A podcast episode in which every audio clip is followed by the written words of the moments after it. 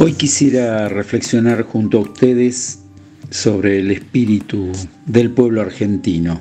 Este concepto del espíritu de un pueblo, eh, definido por Hegel en su momento, él decía que la conciencia de ese espíritu debe darse una forma concreta en el mundo y la materia en que se encarna, el suelo en que se arraiga, no es otro que la conciencia general, la conciencia de un pueblo. Esta conciencia, decía Hegel, contiene y orienta todos los fines e intereses del pueblo. Constituye sus costumbres, sus derechos, su religión, pero forma la sustancia del espíritu de un pueblo y aun cuando los individuos no sean conscientes de ella, ahí está. Opera esta conciencia como una necesidad. El individuo se forma en esa atmósfera e ignora lo demás. Sin embargo, no se trata, dice Hegel, de un simple efecto de la educación. La conciencia de un pueblo no es transmitida al individuo como una lección terminada, sino que se forma a partir de él. Es la sustancia en la que el individuo existe.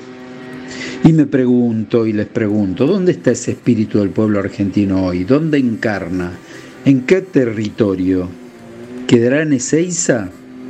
Esa enorme puerta de salida imaginaria o real para muchos de nuestros jóvenes?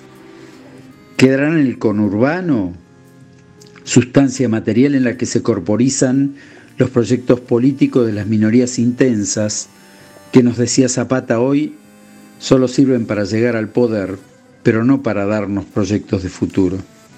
¿Está en la siembra de miles de agricultores o en los peones de las corporaciones ojeras?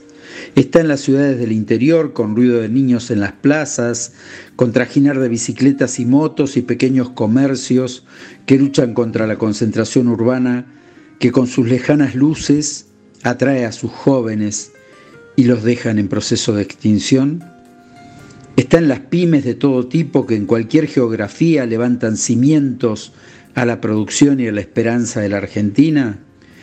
Están los libertarios que anteponen su libertad a cualquier idea de comunidad. Están los estatistas que quieren un país estadocéntrico, manejado por ellos, por supuesto, y plagado de intereses pequeños que anulan la idea del bien común. Son pequeños fragmentos de un caleidoscopio que nos define y que no logra fundirse en un cristal que nos permita mirar al horizonte y crear algún futuro.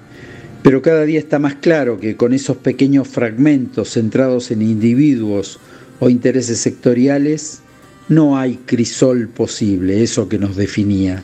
Honrar nuestro pasado de tierra promisoria es hoy precisamente cumplir esa promesa y construir todos y juntos un futuro mejor. Siempre es la hora señalada. Solo hace falta una comunidad que sea capaz de reencontrar ese espíritu, ese crisol que nos contenga a todos. Seguimos en Facebook, arroba unicornios culturales.